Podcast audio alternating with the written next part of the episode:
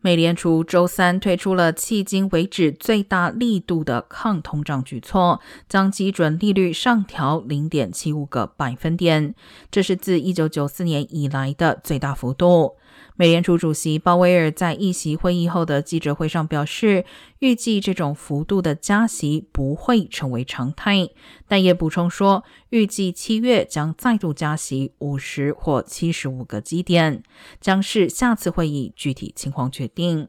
负责制定利率的联邦公开市场委员会 （FOMC），并且大幅下调了对二零二二年的经济增长预期，预计 GDP 增长率仅为百分之一点七，低于三月份预测的百分之二点八。不过，预计二零二三年通胀率将大幅下降，总体通胀率将降至百分之二点六，核心通胀率将降至百分之二点七。